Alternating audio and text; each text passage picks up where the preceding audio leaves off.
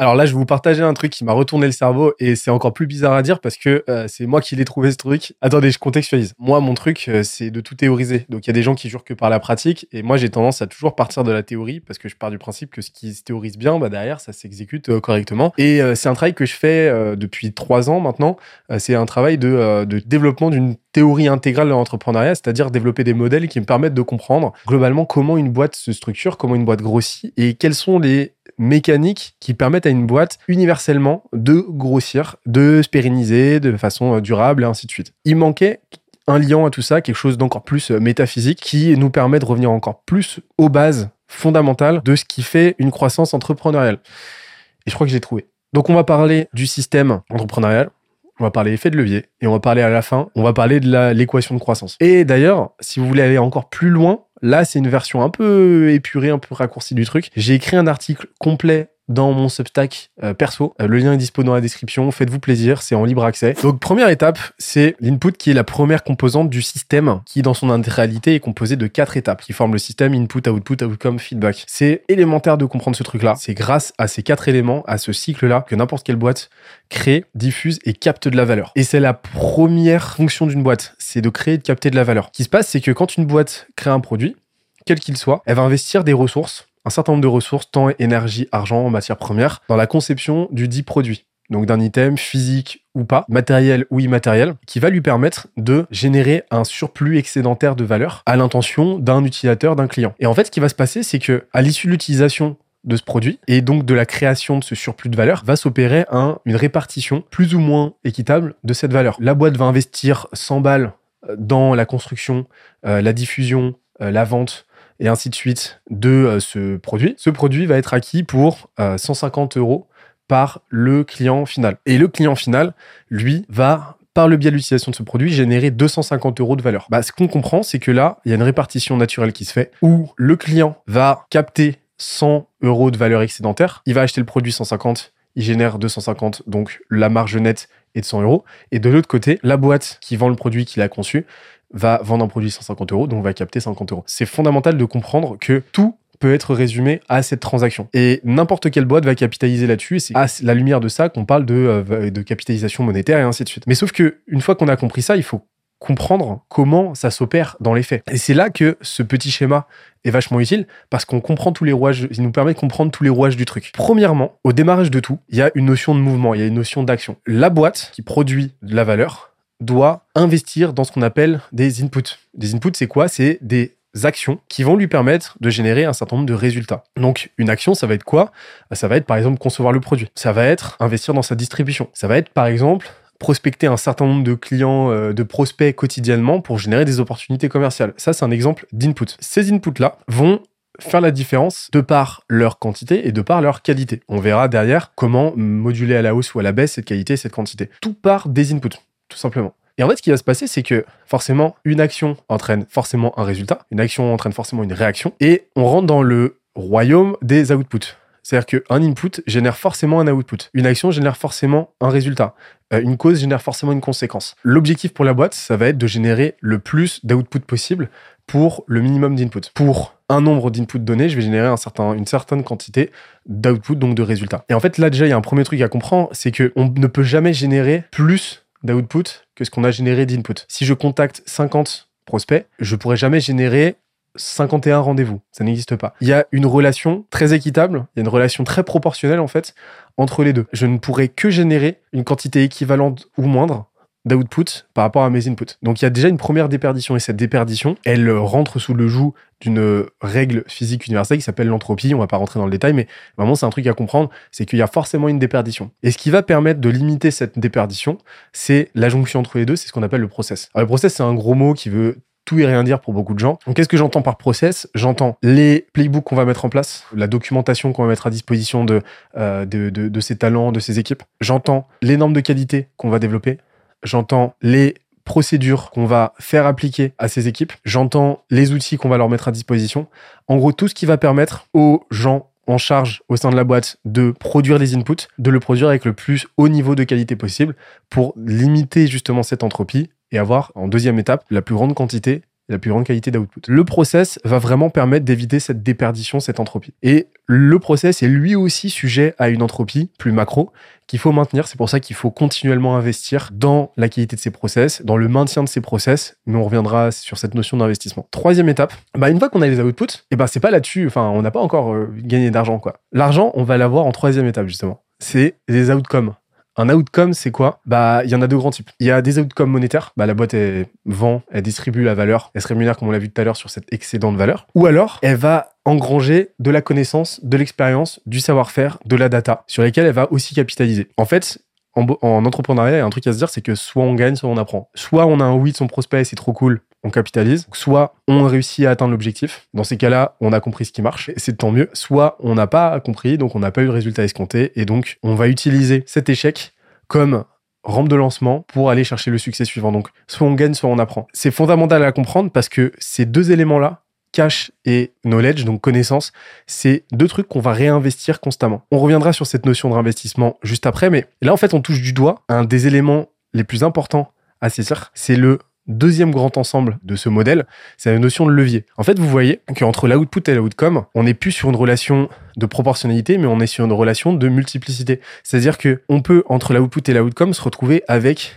une démultiplication de l'impact de la valeur. Comment? Justement par cette notion de levier. Alors en fait, un levier, c'est quoi? Bah, physiquement parlant, c'est tout simplement le fait d'utiliser un déséquilibre pour produire un surplus d'effet. Donc, sur la base d'un effort moindre, je vais pouvoir produire un effet vachement décuplé. Euh, c'est Archimède qui disait Donnez-moi une pierre assez grosse et un bâton assez long et je pourrais déplacer la Terre. En fait, le rôle de l'entrepreneur, ça va être de capitaliser sur des effets de levier pour démultiplier l'impact de ses actions et de ce qui se passe en fait au sein de sa boîte tout simplement. Et il va utiliser ces leviers-là pour, sur la base d'une quantité d'output la plus faible possible, obtenir l'outcome le plus élevé possible. Alors, il y a différents types de leviers. Dans l'absolu, euh, moi, j'en ai listé 13. C'est sûrement pas exhaustif. On en discute en commentaire si vous en voyez d'autres. Mais là, les principaux, je dirais que ça serait les talents au sein de la boîte, donc euh, les gens qu'on recrute. Ça serait nos finances, donc euh, l'argent, comment on le gère, etc. Ça serait notre produit, notre offre, notre média, notre marque, et in fine, le code, l'automatisation, la tech qu'on va utiliser, parce qu'aujourd'hui, on peut créer des leviers énormes avec de la tech, euh, et donc savoir l'utiliser, c'est être en mesure de vraiment faire la différence dans sa boîte et vis-à-vis des autres. Donc, ce qu'on comprend, c'est que ces leviers-là, en fait, ils sont pas mutuellement exclusifs, mais ils sont collectivement exhaustifs. Ce que ça veut dire, c'est que au sein d'un output donné, il va s'opérer une interaction entre différents types de leviers. Typiquement, bah, dans l'exemple qu'on avait tout à l'heure, je prospecte 50 personnes, je génère mettons 10 rendez-vous et je vais in fine signer 5 clients. Et ces 5 clients, parce que mon produit est bon, bah, je vais pouvoir leur vendre un produit à 5000 euros. Ce qu'on peut voir, c'est que ce qui s'est opéré, c'est une interaction entre mon levier offre, mon offre était bonne, mon produit était bon et donnait des preuves qu'il allait fonctionner, la qualité de mes people dont les compétences ont permis ces closings-là. Et donc on se retrouve dans une intrication entre plusieurs leviers qui se sont renforcés les uns les autres pour au final opérer une vraie transmutation. Et cette notion de transmutation, elle est super importante. C'est-à-dire que pour une quantité d'output donné, bah, j'ai pu vraiment générer un surplus comme pas possible de valeur et euh, tout le monde est content. Hey, c'est Benoît. J'interromps la vidéo 30 petites secondes pour parler d'un truc qui va te plaire. Tu le sais, notre métier, c'est la croissance. C'est pourquoi on se renseigne énormément, on produit énormément de contenu, autant de contenu dont on n'aura pas vocation à parler sur cette chaîne. C'est pourquoi depuis trois ans maintenant, on a une newsletter qui envoie deux fois par semaine aux gens qui sont inscrits l'essentiel à savoir pour faire grossir sa boîte. C'est pas une énième newsletter un peu bullshit. On se donne beaucoup beaucoup de mal pour apporter autant de concret que possible. Je te parle de prompt ChatGPT inédit, de notre propre création. Je te parle d'outils IA dont on fait la curation. Je te parle de micro-cours qu'on produit nous-mêmes qui t'apporteront concrètement des stratégies pour faire grossir ta boîte. Bref, ça se passe dans la description. Les retours sont franchement assez unanimes. On est déjà plus de 80 000 donc ça sera un plaisir de te compter parmi nous. On reprend la vidéo. Ciao. Là, on se retrouve avec des outcomes. Donc, on est content, on a généré de l'argent, on a généré de la data et tout. Sauf qu'à un moment donné, il faut en faire quelque chose. Forcément, l'entrepreneuriat, c'est pas linéaire. L'entrepreneuriat se limite pas à prospecter 50 personnes, euh, signer 5 euh, clients, empocher 25 euh, 000 euros et ensuite tout s'arrête. Non, tout ça est cyclique. Et donc, ce qu'il faut comprendre, c'est que cette boucle-là, elle va s'opérer avec ce qu'on appelle des feedback. Autrement dit, autrement dit, une feedback loop. C'est-à-dire qu'une fois qu'on a obtenu son outcome, l'idée c'est de le réinvestir de la façon la plus intelligente et systématique possible dans la production de la prochaine phase d'input. Typiquement, j'ai contacté mes 50 personnes, j'ai généré mes 25 000 euros. Je vais pouvoir réinvestir tout ou partie de ces 25 000 euros et de l'expérience que j'ai emmagasinés dans la production des inputs suivants. En recrutant par exemple de nouvelles personnes, en investissant dans de nouveaux outils, en revoyant euh, ma stratégie, mes tactiques, en affinant mes process et ainsi de suite. Et donc, je vais pouvoir investir dans tout ça. L'application la plus spectaculaire que j'ai vue ces dernières années de euh, cette boucle-là, c'est euh, MrBeast, le créateur, qui est aussi un entrepreneur euh, qui a plus que fait ses preuves, qui s'est jamais caché du fait qu'il investissait, réinvestissait l'intégralité du cash qu'il générait, donc des outcomes qu'il générait, pas seulement l'argent, mais aussi sa connaissance et sa data, dans son système entrepreneurial, dans son système de création de contenu. Et avec des exponentiels de faux furieux, c'est-à-dire que c'est aujourd'hui MrBeast, c'est euh, des millions générés par mois, c'est plusieurs centaines de millions, je crois que c'est on en est à 230 millions d'abonnés sur YouTube. Ça, c'est un succès hallucinant. Et justement, ce succès s'explique de par cet exponentiel créé par ce réinvestissement continu. L'application, sûrement très instinctive, de cette loupe là en fait, de de ce système là. Donc là, on a vu les deux éléments les plus cruciaux. Ça va être la logique systémique entre input, output, outcome, feedback, le tout lié par des process de qualité et des effets de levier entraînés par des leviers qui s'interconnectent et qui se nourrissent les uns les autres, et un réinvestissement continu de l'outcome généré, argent, connaissance, dans la révolution suivante, le cycle suivant. On a vu aussi donc les différents types de leviers. Et en fait, une fois qu'on a compris ça, on peut attaquer, à mon sens, le modèle mental parmi ce grand ensemble-là, qui a le plus de poids, en fait, qui a le plus de force. C'est euh, l'équation de croissance. En fait, cette équation, elle permet de prédire n'importe quel outcome. Donc, cette équation, c'est quoi? C'est fréquence d'input divisé par prédictibilité de l'output fois la qualité du leverage est égale à l'outcome. Dans un indicateur de temps, dans une échelle de temps suffisamment longue, eh ben, on peut prédire le différentiel entre les différents points de cette échelle de temps euh, dans le temps en fait et donc mesurer la quantité de scale et de croissance. Alors c'est peut-être pas clair comme ça mais ce que ça veut dire c'est que ça induit l'idée que en entrepreneuriat il y a un facteur qu'on a tendance à oublier, c'est le facteur temps. Un des meilleurs moyens de réussir en business, c'est pas d'avoir fait les meilleures études, c'est pas d'avoir le plus d'argent, c'est de rester dans le business le plus longtemps possible. Et c'est un truc qui est très sous-coté. À chaque nouvelle année d'exercice d'une boîte, et eh ben on démultiplie ses chances de succès à long terme. Pourquoi? Bah tout simplement parce que c'est autant de temps qu'on a eu en plus pour construire et capitaliser sur ces différents leviers. Une boîte qui existe depuis 10 ans aura eu 10 fois plus de temps de construire son équipe, de construire sa marque, sa réputation, de construire son produit et ainsi de suite. C'est pour ça qu'il y a un facteur qu'il faut surtout pas oublier, c'est le facteur, bah en fait depuis combien de temps j'existe? Un moyen très très simple de maximiser ses chances de succès, c'est de faire en sorte de survivre une année de plus, une année de plus que la précédente et de répéter ça d'une année à l'autre en tâchant à chaque fois de faire un petit peu mieux. Tous les entrepreneurs qui ont fait ça ont été très surpris de voir qu'à un moment donné s'opère une vraie exponentielle, un vrai déclic où euh, le différentiel entre les outputs qu'on génère et les outcomes devient juste débile. Pourquoi? Parce qu'en fait les leviers deviennent tellement forts sans même trop qu'on s'en rende compte en fait parce que nous on est dans notre jus que bah on se met à avoir des résultats juste euh, débiles qu'on n'arrive même pas à appréhender quoi. Ne sous-estimez pas ça. Et donc cette équation de croissance, c'est quoi? Bah c'est tout simplement bah je vais diviser la fréquence de mes inputs, fréquence induisant l'idée de quantité de ces inputs et de régularité dans le temps. Je vais le diviser par la prédictibilité de mes outputs. Donc, en gros, à quel point je sais que ces outputs peuvent être générés sur la base de euh, telle quantité d'input. Et je vais le multiplier par la qualité de mes leviers. On va reprendre un exemple tout bête, notre exemple de tout à l'heure. Ma fréquence d'input, ça va être le nombre de nouveaux leads que je vais contacter chaque semaine. Je vais le diviser par le taux de conversion moyen en rendez-vous qualifié, que je vais multiplier par mon taux de closing moyen. Donc ça, c'est le levier talent, parce que ça incombe à la compétence de mon équipe, compétence à euh, closer. Et je multiplie aussi par deuxième levier qui est euh, mon levier euh, produit qui va dicter le prix du produit. Et ça, ça va me donner l'outcome sur une période donnée. Typiquement, je vais retranscrire ça en chiffres concrets. Je vais contacter 1000 nouveaux leads chaque mois. Je vais convertir 10% de ces leads en rendez-vous. Donc, je vais diviser 1000 par 10%, que je vais multiplier par 20% de closing.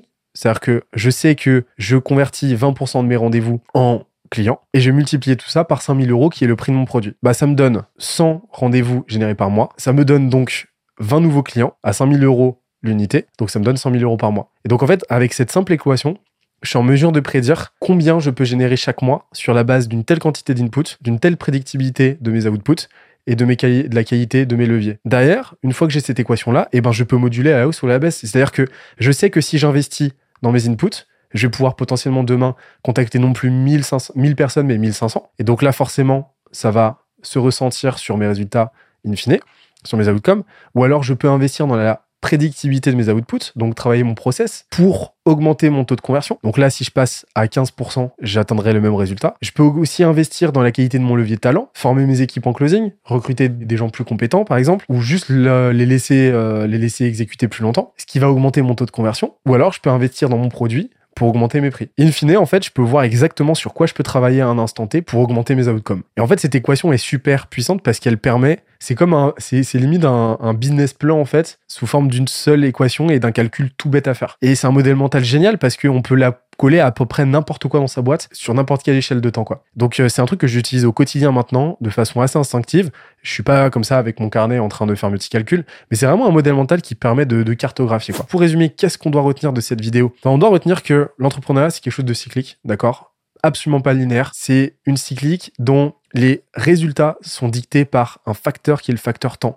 Donc plus vous allez faire de révolution de ce cycle, plus vous allez vous laisser le temps de laissez la machine tourner, et eh ben, plus vous aurez de chances de succès. Et on voit aussi que c'est un travail vraiment très ingénieriel au final. Plus vous allez être méticuleux dans l'investissement que vous allez mettre à parfaire votre système de façon très modulaire, étape par étape, investir dans la qualité de vos process, construire et renforcer un à un chaque levier, réinvestir méticuleusement votre argent, réinvestir vos connaissances dans les inputs suivants et le faire de façon très intentionnelle, bah, plus vous allez maximiser vos résultats.